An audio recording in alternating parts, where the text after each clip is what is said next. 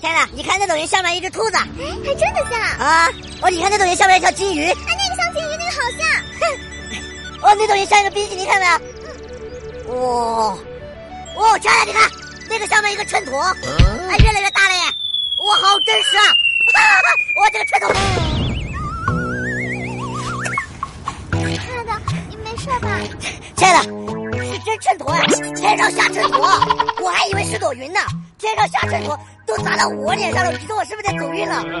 天上下秤砣了，我这 这太幸运了！哇，你不你也没事吧？没事没事，没事就好。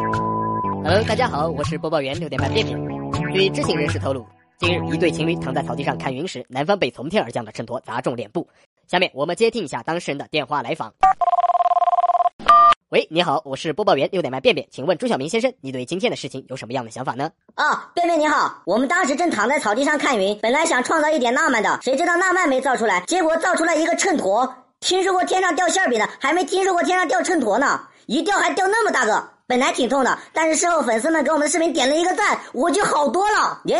呃，小明先生，感谢您的来电，节目到这我们也该说再见了。六点半便便再次感谢大家的点赞，我们下期节目再见。咻咻咻咻咻，短，陈翔 六点半。